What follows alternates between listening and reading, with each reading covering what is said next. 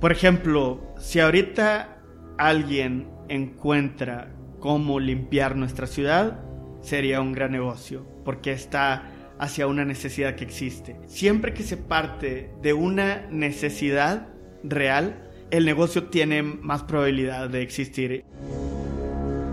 Sabemos que el aprendizaje te vuelve inmortal. Y para ganarle esta batalla a la ignorancia, hoy vamos a viajar directamente al Olimpo. Platicaremos con un coloso experto en su área y aprenderemos la estrategia maestra para tener éxito en cada proyecto. Estos secretos son para ti, que quieres dejar un legado en este mundo. Yo soy Raúl Muñoz. Bienvenidos al podcast Titanes.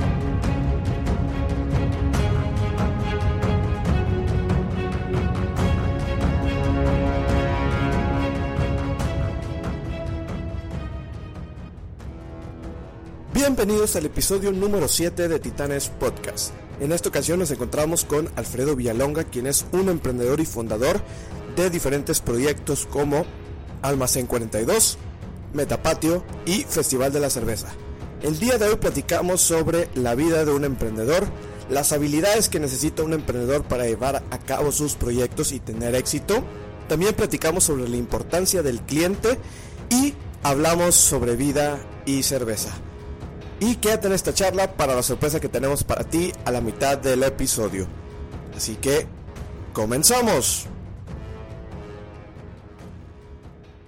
¿Qué tal? Buenos días, buenas tardes, comunidad Titanes Podcast. En esta ocasión estamos grabando un episodio más y es un gusto presentarles a un super emprendedor y es Alfredo Villalonga. Alfredo, bienvenido a Titanes Podcast.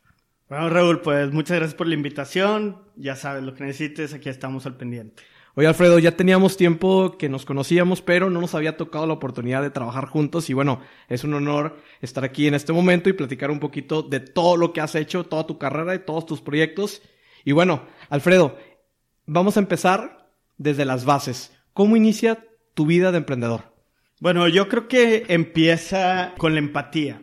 A mí me toca ir a un viaje a Chiapas, donde vemos las necesidades que existían en las comunidades. Por un lado, eh, veíamos la falta de oportunidades que tenían en el tema de educación, en el tema laboral, pero por otro lado también veíamos las oportunidades que se tenían en el lado de la hospitalidad, como son pues las pirámides, la gastronomía y sobre todo la calidez de la gente. Nuestra propuesta de South Hub es que la hospitalidad sea la esperanza del sur para un desarrollo justo y sostenible.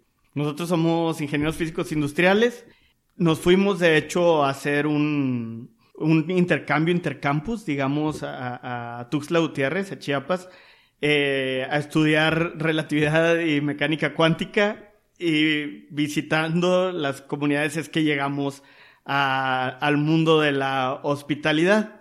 Y de ahí empieza a crecer bastante el negocio, empezamos a ver que nuestras culturas vivas es un activo muy importante, pero algo muy interesante es que al entrar a lo sostenible y al entrar al turismo sostenible, nos damos cuenta que las otras empresas lo que hacían era que le pagaban un dólar por cada turista a, las personas de las comunidades indígenas. Eh, lo que nosotros hicimos ahí fue un cambio en el sistema de turismo, en donde ahora eh, nosotros los capacitamos para que tuvieran sus propias empresas, las personas de comunidades indígenas, y se vuelven proveedores de, de, pues, de los diferentes operadores, no solamente a nivel México, sino a nivel internacional. A nivel internacional, nosotros empezamos a promocionar con el Consejo de Promoción Turística y llegamos a estar en más de 400 agencias de viajes, no solamente South Hub, sino los productos de las comunidades eh, indígenas, las empresas de las comunidades indígenas, y empezó a tener muy buena aceptación. Esto fue del 2007 al 2010. Tuvimos dos crisis muy fuertes en el 2010, 2009, 2011, que fue la crisis de la inseguridad y la crisis de la influenza.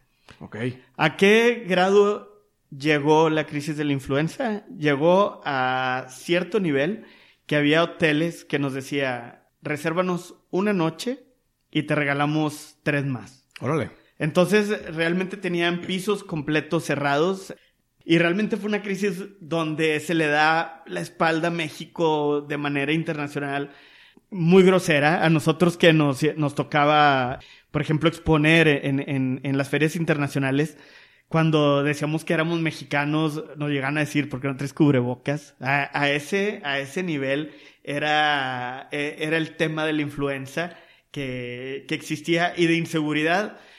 La famosa guerra contra el narcotráfico que, que deja, eh, o que más bien señala tantas muertes, pues no fue una buena prensa tampoco para, para México. Sí, fíjate que recuerdo ese periodo que incluso en Estados Unidos hubo una campaña en contra de México, de, donde te decían o les advertían a las personas que pues era peligroso viajar a México, cuando pues una de las principales fuentes de ingresos de ciertos lugares, de ciertas zonas de nuestro país, que pues bueno, son las, todas las playas maravillosas que tenemos, pues muchos de los, de, los extranjeros pues son los destinos que, que consideran a la hora de venir a, a turistear. Entonces, recuerdo mucho esa campaña de, de, inseguridad, ese miedo que te metían. Y bueno, también la prensa, pues obviamente solamente sacaba esas notas que iban en contra de México, por también otros temas políticos y socioeconómicos, pero sí recuerdo mucho que, que sí pegó muy fuerte. Y bueno, pues cómo le hicieron todas esas empresas y cómo le hiciste tú para poder salir de, esa, de ese bache. La crisis muchas veces es sinónimo de oportunidades. Y la crisis mueve muchas cosas y mueve la creatividad de uno porque no le queda de otra. Nosotros estábamos acá en Torremolinos, ahí estaba la base de South Hope. Entonces nosotros nos sentimos con esta misma inseguridad y nos fuimos a encerrar a una oficina súper pequeña en San Pedro, muy cara. Algo muy importante en esa época es que el Consejo de Promoción Turística de México que ya no existe, empezó a enfocar mucho los esfuerzos de promoción hacia, hacia el mismo México para viajar en el país y eso fue algo que nos rescató. Y fuimos justamente a, a Ciudad de México con un gran amigo de nosotros que es Pepe Villatoro, que de hecho es cofundador de South Hub y es cofundador de Fuck Up Nights, y nos cuenta sobre el Impact Hub. El Impact Hub, una red internacional de espacios colaborativos para emprendedores eh, donde se hacen tres cosas. Se tiene el espacio colaborativo, se tienen eventos, se tienen programas y todo converge hacia los objetivos de desarrollo sostenible de la ONU. Entonces sonaba como una gran idea y dijimos, bueno, el Impact Hub nace en el 2005 con esta necesidad que empresas sociales están buscando compartir gastos para no vivir para el rentero. Y dijimos, ¿por qué no lo traemos para Monterrey? Aplicamos y aquí para el Impact Hub conocemos a André Riberri y entonces entre los tres ya empezamos la planeación justo en el 2013 de cómo traer el Impact Hub a Monterrey y cómo abrir este espacio colaborativo para empresas que estuvieran trabajando en los objetivos de desarrollo eh, sostenible de la, de la ONU. Y también a nosotros nos servía como un spin-off para conocer nuevos proyectos, nuevas empresas, más emprendedores. Eh, en, ese en ese entonces, en el 2013, no estaba tan desarrollado el networking y todos estos eventos maravillosos que ahora existen en la ciudad para relacionarte. En ese momento abrimos el Impact Hub Monterrey en agosto de 2013 junto con el primer eh, Fuck Up Nights de la ciudad. De hecho, a mí me toca ser el primer expositor del, del, del Fuck Up Nights. Y pues bueno, así empieza, así empieza la historia como a dar el spin-off de una operadora de turismo hacia, digamos, empezar a cambiar. No, no era un cambio completo, pero empezaba a cambiar o empezaba a, a bifurcarse, creo que es la palabra correcta. Porque seguíamos en el mundo de la hospitalidad. El, puesto principal del Impact Hub es el host, es el anfitrión, que es un término bastante de, cercano a la hospitalidad. Entonces yo creo que ahí realmente primero fue Mario el que empezó a insistir muchísimo en tener al, al Impact Hub a Monterrey. Luego con la, incorporación de Andrea ya agarró mucho más fuerza esto y luego continúa en Barrio Antiguo. Okay. Regresan entonces a Barro Antiguo y siendo que más o menos en las fechas que comentas es, son las fechas donde Barro Antiguo, pues de cierta manera estaba pues, muerto. Entonces, ¿cómo, ¿cómo es ese proceso de la decisión de llegar a un lugar que prácticamente se había desaparecido de Monterrey? Así es. Pues mira, creo que el emprendimiento social viene muchísimo de la empatía. A mí me han preguntado qué se ocupa para ser un emprendedor social y yo creo que la habilidad o el superpoder que se tiene que tener es, es la empatía. ¿eh? Y a mí me pudo mucho. Yo, a mí me gusta dar clases en diferentes universidades y gratis. O sea, la mayoría son cursos de dos, tres clases. Eh, y en un curso recuerdo que, y justo en el 2012, un chavo levanta la mano y dice, oiga, profe, tengo una duda. Y yo pensé que iba a preguntar algo de física, algo de emprendimiento, algo de cualquier cosa. Y me dice, ¿qué era ir a Barrio Antiguo? ¿Qué se sentía? ¿Qué significaba? ¿Cómo era? Y en ese momento eh, me quedó la mente, creo que la imagen de Halloween, donde todos estábamos en la calle y donde todos éramos iguales. Es algo curioso del mexicano, eh, y, lo menciona Octavio Paz, es cuando tenemos máscaras somos más auténticos y todos nos atrevemos a ser más nosotros. Entonces ese espacio público de los pocos que tenemos en la, en la ciudad, eh, y lo estoy hablando desde una parte muy sentimental como para transmitir todas esas neuronas que se empiezan a conectar, lo volteo y le respondo, era un lugar para todos. Era, yo creo que fuera de fundidora, era el otro lugar para todos. Sí, yo recuerdo en el 2007 que llego aquí a la ciudad de Monterrey, me toca, pues todavía, todavía ese barro antiguo que, que, lo describes bastante colorido. Y sí, donde te daban 3, 4 de la mañana, podías andar en la calle, podías recorrer la, todo el, el cuadro de la zona de barro antiguo los bares, increíbles noches que llegamos a pasar. Mucha gente conoce, conocimos a muchas personas, muchas de las bandas que son ahorita famosas salen de ahí también de Borro Antiguo y que a raíz del desde 2010, 2011 se empieza a perder todo esto con el tema de la inseguridad que llega y pega muy fuerte aquí en Monterrey y se abandona. pareciera que se convierte en una, en una zona fantasma donde todos los negocios cerraron, donde se pierde el color que, de vida que tenía. Y pues bueno, que realmente muchas personas no conocieron el barro antiguo que era el barro antiguo anterior, el, vintage. Por ese sentimiento entonces deciden crear el Impact Hub dentro de esa zona. Así es. Eh, ese sentimiento, saber qué es el centro, saber que es un lugar para todo. Entonces dijimos, el centro, el centro somos todos y más donde nace Monterrey en los, en los ojos de agua de Santa Lucía. Entonces tiene mucha historia, tiene mucho poder eso hacia, hacia nosotros y decidimos poner ahí y abrir ahí el Impact Hub. No te lo voy a negar, antes a las, o sea, cuando recién abrió el Impact Hub, yo creo que todos nos íbamos a las seis de la tarde se empezaba a ocultar el sol y nos íbamos porque de todos modos el miedo existía. El miedo existía, pero aún así el Impact Hub empezó a cumplir su misión de acercar a diferentes emprendedores que estaban trabajando con diferentes objetivos, con diferentes sueños. Y justo en el Impact Hub, me acuerdo mucho de, de esta junta que fue en febrero 2014, con Beto Herrera.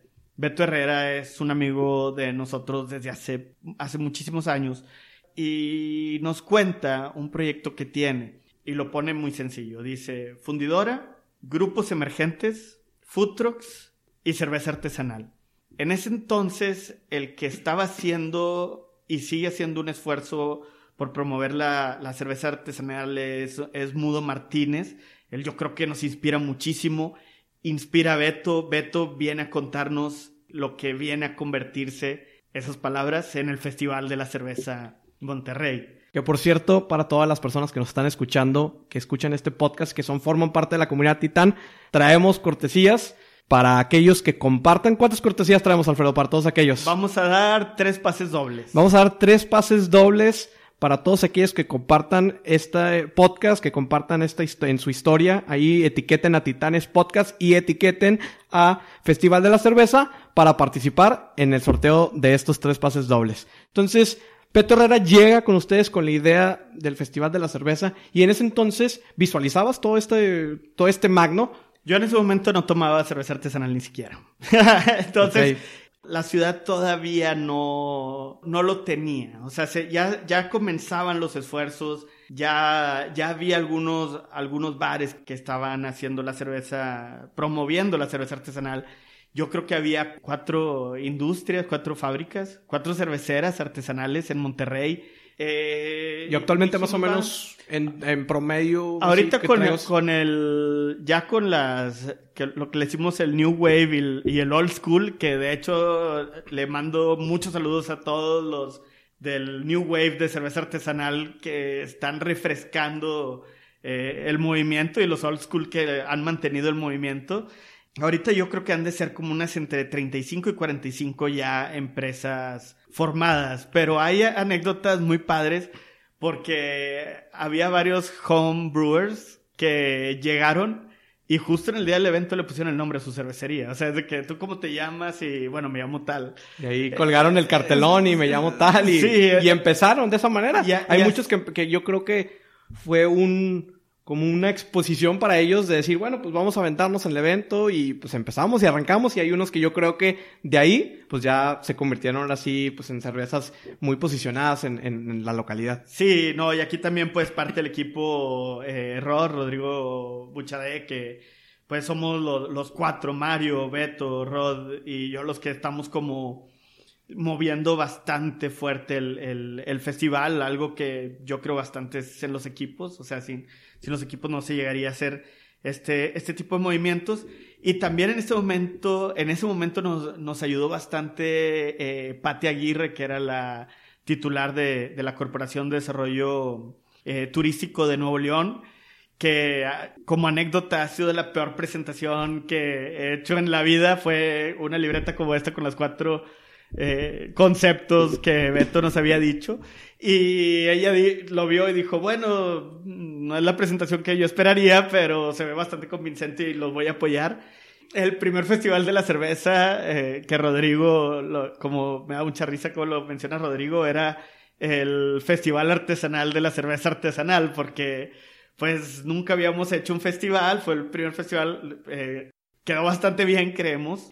Y pues por eso continúa, pero bueno, sí pasan muchas cosas en, en, en, todo ese proceso. Ajá, en todo Oye, proceso. Pues bueno, vamos a regresar al tema del Festival de la Cerveza para, para continuar un poco en ese timeline de, de todos los proyectos y todos los emprendimientos. Y bueno, ¿qué sucede en el Inter de que se desarrolla todo el concepto de Festival de la Cerveza y qué proyectos surgen y qué sucede? Digamos que tuvimos varios temblores de emprendimiento que se movieron junto con el Impact Hub al llegar a Barrio Antiguo y por el otro lado el Festival de la Cerveza. O sea, estos creo que fueron dos temblores muy fuertes en el 2013-2014 y queríamos ver cómo podíamos capitalizar estos movimientos. Y aquí entra Indira Kempis, que es actual senadora, en ese momento está en Laboratorio Ciudadano, que era parte o, o era asesora de del Implan Monterrey y nos invita a caminar a la calle Morelos. Ella apenas tenía el sueño de que fuera de banquetas grandes y más peatonal y todo esto. Y me acuerdo que nos detuvimos en el Café Iguana a recordar lo que sucedió y a recordar la narrativa cuando se hablaba de barrio antiguo, se hablaba de secuestros, se hablaba de inseguridad, se hablaba de violencia, se hablaban de muchas cosas negativas y la narrativa era bastante, bastante negativa. Y especialmente con lo que sucedió con este tiro de desgracia que sucede en el Café Iguana, se hablaba de muerte. Y nosotros, con este amor a la ciudad, con este amor al centro, queríamos hacer algo distinto y queríamos cambiar la narrativa. Y queríamos mostrar que Barrio Antiguo seguía vivo. Y es aquí donde comenzamos a hablar de vida y cerveza. Que es el eslogan de la mayor parte del concepto que traes, ¿verdad? Así es, sí es lo que arropa a Almacén 42.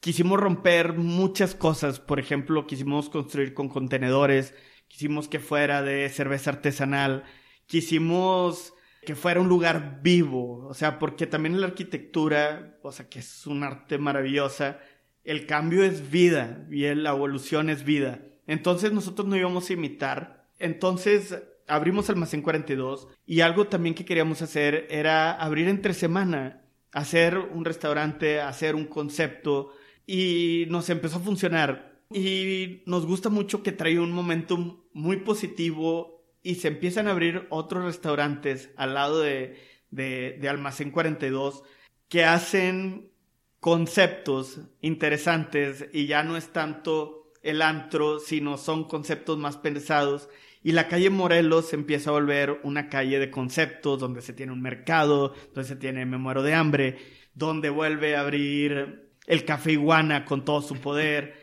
Vemos que estamos haciendo zona para rescatar algo que nos lo habían quitado de las manos.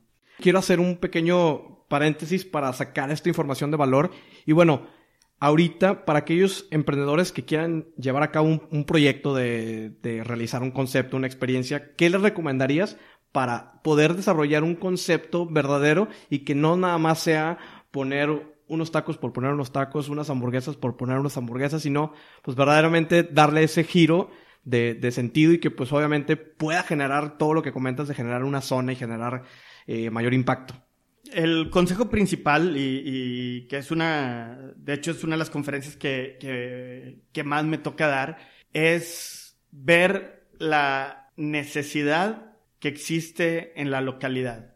Por ejemplo, si ahorita alguien encuentra cómo limpiar nuestra ciudad, sería un gran negocio, porque está hacia una necesidad que existe. Entonces, siempre que se parte de una necesidad real, el negocio tiene más probabilidad de existir. Y ahorita yo los invitaría, aprovechando la invitación que, que nos has hecho, a, repasar los objetivos de desarrollo sostenible que tiene la ONU y veamos cómo está Monterrey en eso. Y podemos hacer muchos proyectos y muchas empresas rodeadas de eso. Entonces, cuando una un negocio nace de una necesidad, el factor de éxito incrementa notablemente.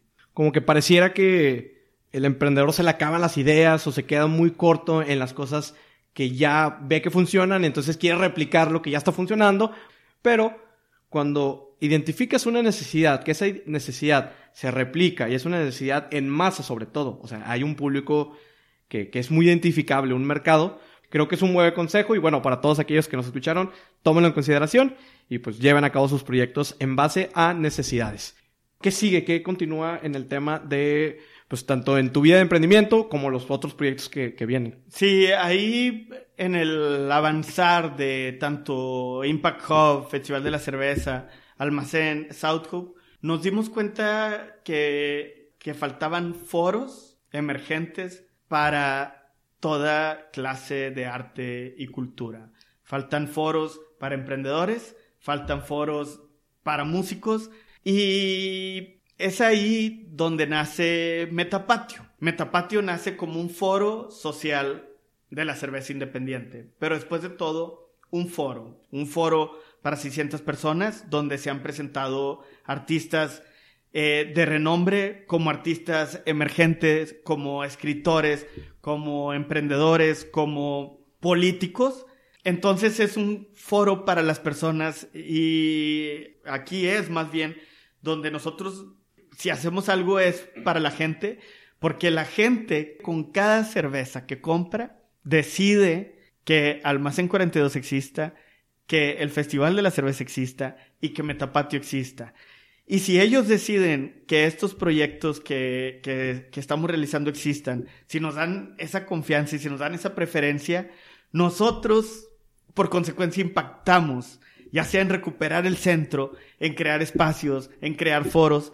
Entonces, esta cadena de necesidad se sigue, se sigue nutriendo. No hacia un asistencialismo de que nos patrocina a alguien y por eso existe el foro. No. Existe una cadena donde mientras se consume y mientras ellos disfrutan o donde pagan un cover para un evento o esto, se vuelve un modelo sostenible y este modelo sostenible impacta en alguno de los objetivos eh, que tenemos. Entonces, Metapatio eh, lo ha agarrado mucha gente, lo ha, la gente lo ha transformado, que es algo que, que estamos muy contentos, y, y, mucha de su fuerza es gracias a, pues a la gente.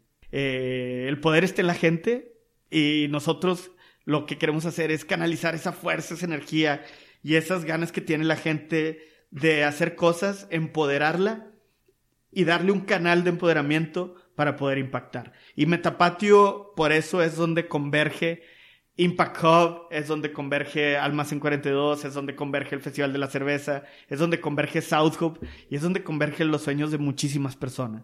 Ok, entonces si pudieras poner en ciertas palabras, en una oración, ¿qué es Metapatio o qué es el concepto de Metapatio? ¿Qué pudieras decir que, es? Es un foro de la gente, por la gente, para la gente. Recuerdo que me comentabas una anécdota donde eh, la, misma, la misma gente, los mismos asistentes, te han hecho sugerencias a, a, a Metapatio, a Almacén, etcétera, y que sobre esas sugerencias pues has transformado ese, ese concepto. Hay una frase muy dicha, el cliente siempre tiene la razón.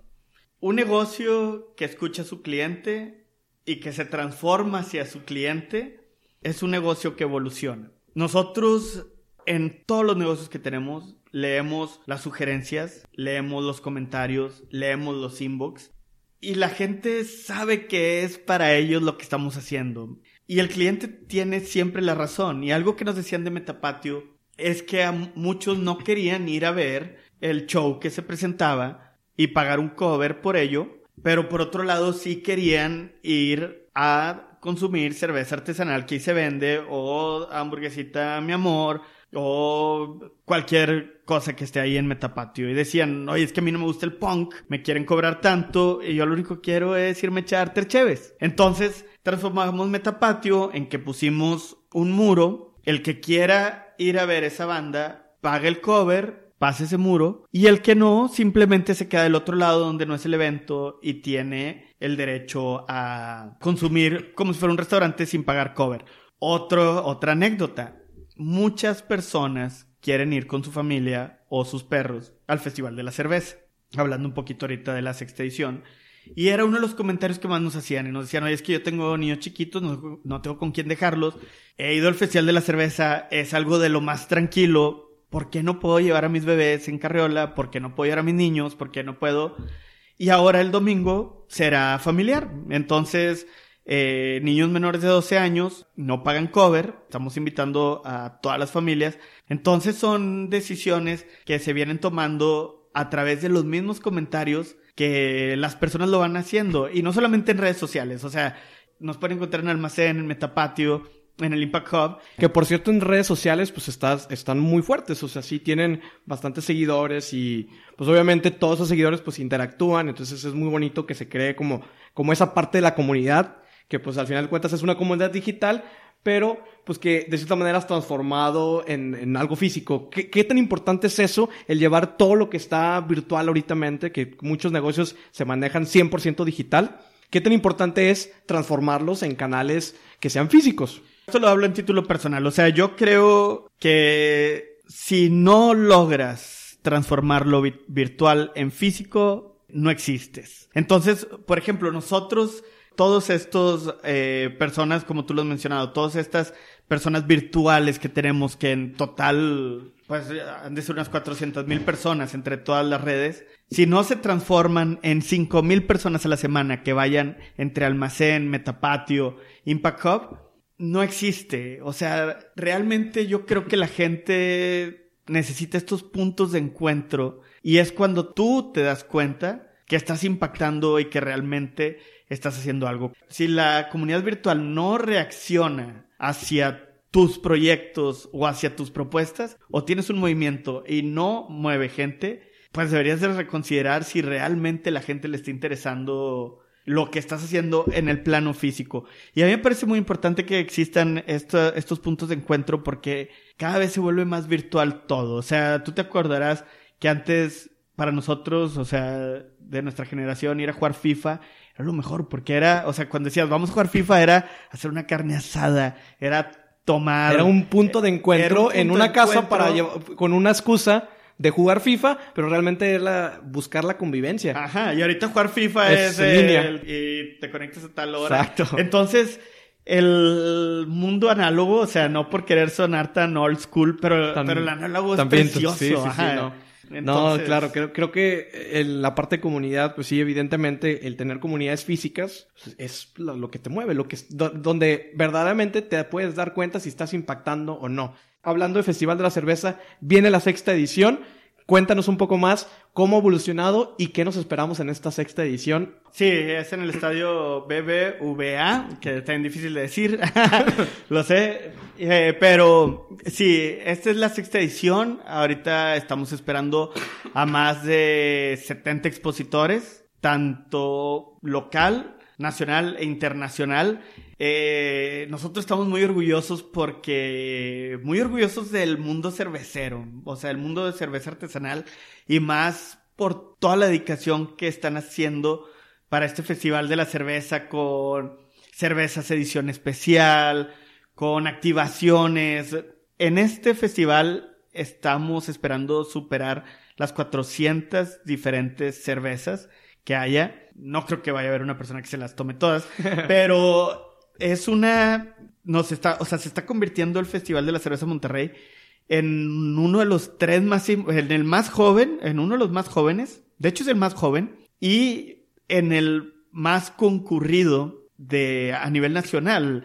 Entonces, esto se da también porque estamos en la ciudad que más consume cerveza per cápita de Latinoamérica. Entonces muchos, muchos cerveceros vienen a exponer, vienen a que su cerveza se conozca y pues esperamos más de 400 eh, cervezas diferentes, más de 70 expositores. Vamos a traer más de 30 bandas. Eh, vamos a tener fiestas muy padres. Vamos a traer tres escenarios. Uno de los escenarios va a ser de comediantes y farfara. Otro de los escenarios va a ser musical y de tanto de música emergente como de musical eh, de grupos consolidados y un tercer escenario que va a ser dedicado a fiestas temáticas de Metapatium, o sea, de fiestas que han pegado mucho como de punk, como de viniles, eh, como, como hasta de cumbias, entonces viene un concepto muy diferente a lo que se ha hecho en otros en otros festivales. Queremos un festival más interactivo y creo que es eso. O sea, si lo pudiera resumir, sería el festival donde vienen más expositores, donde se tienen más diferentes cantidades de cerveza y donde cada uno de los escenarios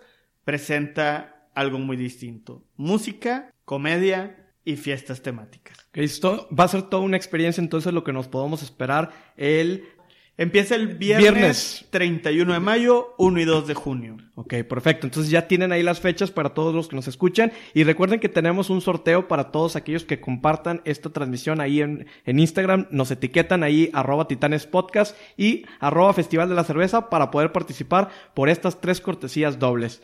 Alfredo, ¿qué continúa para ti en los siguientes proyectos? Viene un reto que hemos eh, estado platicando muchísimo esta vez en, en, junio o el Festival de la Cerveza siempre es un parteaguas del año. Eh, muchas cosas caen de enero a junio y en junio digamos que hacemos el corte de lo que del el primer corte del año. O sea, el Festival de la Cerveza corta nuestro año. Y algo en lo que vamos a trabajar muchísimo el próximo semestre. Vamos a trabajar en, bueno, dos proyectos. Uno aún no lo puedo decir pero el proyecto en el que vamos a estar enfocado es en el crowdfunding para el nuevo, ya sea Almacén 42 o Metapatio, que queremos abrir. Nosotros... ¿Cuál es el concepto de ese crowdfunding? Ajá, esto viene o parte del lado que tenemos muchos fans que son muy fieles a la marca y que ahí mismo en la barra nos han dicho, oye, yo quisiera ser su socio. O muy bien, por otra parte, encontrar las oportunidades de nuestros colaboradores de nuestros barras, de nuestros gerentes, de nuestros meseros, de nuestra cocina, que tengan oportunidad de invertir en, sus, en nuestros proyectos y volverse nuestros socios. Entonces, por muchos años hemos pensado cómo crear estos canales donde la gente se involucre ya financieramente como accionistas de nuestros proyectos y que si nos tienen esta fe y esta confianza puedan volverse parte de nuestra sociedad. Y en el crowdfunding encontramos estos caminos para hacerlo. No estamos descubriendo, no estamos inventando el hilo negro. Ya lo hace eh, Brewdog en Inglaterra, lo empieza a hacer Modern Times en, en Estados Unidos y queremos acercarnos tanto a nuestros clientes, que es gracias a ellos que existimos, y a nuestros colaboradores y a nuestros empleados, crearles este canal para crear el siguiente Almacén 42 o los siguientes Almacén 42 o los siguientes Metapatio. No estamos cerrados, estamos ahorita trabajando la idea, estamos viendo en qué plataforma será. Posiblemente lo despeguemos en el, o lo anunciamos durante el Festival de la Cerveza o en las siguientes semanas, pero el próximo semestre se va a llamar Levantar Dinero a través de democratizar los negocios, como tú lo has dicho, para abrir el nuevo proyecto dándole oportunidades a los clientes y a los colaboradores de participar con nosotros en nuestros nuevos proyectos. Sí, porque hay muchas veces cuando, por ejemplo, emprendedores o a lo mejor no emprendedores, pero personas inversionistas o un empleado tradicional que pues tiene un cierto dinero guardado y a veces pues no quiere invertir en algo que no le gusta, pero cuando es algo que te gusta, es una marca que ya conoces, que sabes su reputación, que sabes a qué se dedican, etcétera, pues es más fácil que pues puedas tener una confianza mayor en ese tipo de marcas y puedas invertir y puedas ser parte de, que al final de cuentas es lo mismo y volvemos al tema de crear esa comunidad donde pues creas esta comunidad que ahora se convierte pues una comunidad financiera y que impulsan proyectos en conjunto para obviamente impactar en sociedad. Porque al final de cuentas, pues sí vas a tener tu retorno de, inversión de, esa, de lo que hayas aportado de capital, pero pues también vas a poder decir que estás impactando en la vida de otras personas. Entonces, me parece una idea excelente. Esperamos el proyecto entonces y para poder compartirlo aquí a, toda la red y todos aquellos que quieran invertir, pues obviamente puedan hacerlo por medio de, de esta plataforma de crowdfunding. Y bueno, Alfredo, ¿algún consejo que le quieras dejar aquí a todos los titanes? Bueno, el consejo que les puedo dar y algo que nos basamos nosotros muchísimo es en, en la filosofía punk. Y muchos pensarían que es por el lado de anarquismo y por el lado de destrucción y todo esto, pero creo que va más hacia el lado de comunidad y de rescate y de equidad. Y de barrio, que sobre todo mencionabas algo que mencionabas en la plática previa, es que eh, barrio pues es una palabra pues muy mexicana, muy, muy latinoamericana. Entonces es una palabra muy, muy bonita que pues obviamente quieres pertenecer a un barrio, quieres formar parte de un barrio, de esa comunidad. Ajá, sí, entonces nosotros eh, lo vemos, o en lo personal lo veo con tres grandes pilares. El primero es el hazlo tú mismo. Por eso tenemos tanto de consumir local. Por eso en las en, las, en, los restaurantes hay tanta cerveza local y apoyamos tanto el local por el hazlo tú mismo. Creo que eso es, eh, es uno de los pilares más fuertes que tenemos y el apoyar a la economía local con el hazlo tú mismo. El siguiente es el movimiento Cupa, que es algo que a mí me apasiona bastante. ¿Cómo podemos rescatar nuestra ciudad? Tenemos un centro que aún a estar como en un 40% de abandono, ¿cómo lo ocupamos? O sea, ahí para toda tu audiencia, ojalá puedan buscar el, movimiento Ocupa, que se escribe con K, y todo lo que ocasione, todos los cambios sociales que se hacen a través de esto. Entonces, ¿cómo ocupamos estos espacios públicos que fueron perdidos para aprovecharlos y hacer comunidad? Y finalmente, el, lo diré en inglés, el People Before Profit, que es gente antes de utilidades. Muchos de los eventos que hacemos, tanto en Almacén como en Metapatio, como en Impact Hub, son en beneficio de alguna causa, de algún niño con alguna enfermedad, de alguna asociación que necesite recursos. Entonces, el último consejo que daría es siempre poner a la gente en el centro de las decisiones, porque los negocios deben de ser y son para la gente, para sus necesidades, para su diversión y es para ellos. Entonces, uno si pierde el enfoque, el cliente, si uno pierde el enfoque de la gente, se pierde el enfoque de todo, porque si no es para ellos, no es para nadie. Alfredo, ¿algunos libros que nos puedas recomendar o que le puedas recomendar aquí a la comunidad de Titanes Podcast? Yo recomendaría un libro que es de José Ingenieros, que se llama El hombre mediocre, y que habla de la diferencia entre la idea y el ideal, porque una idea puede ser pasajera y una idea puede funcionar o no puede funcionar, pero el ideal la mayoría de las veces es algo, es algo inquebrantable y el ideal es algo que a una persona puede hacer que no se le agoten jamás las ideas con tal de llegar a su ideal. Muy bien.